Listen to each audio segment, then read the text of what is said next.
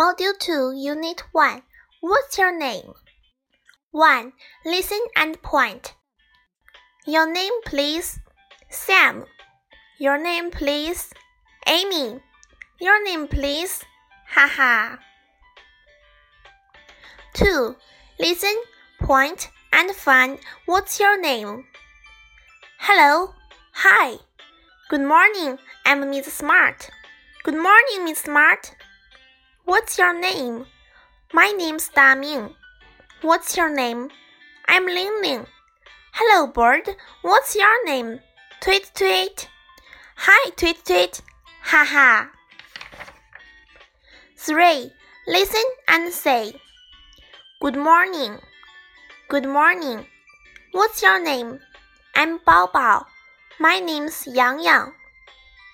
4. Practice. Hi, I'm Lily. What's your name? Hello, my name's Lan Lan.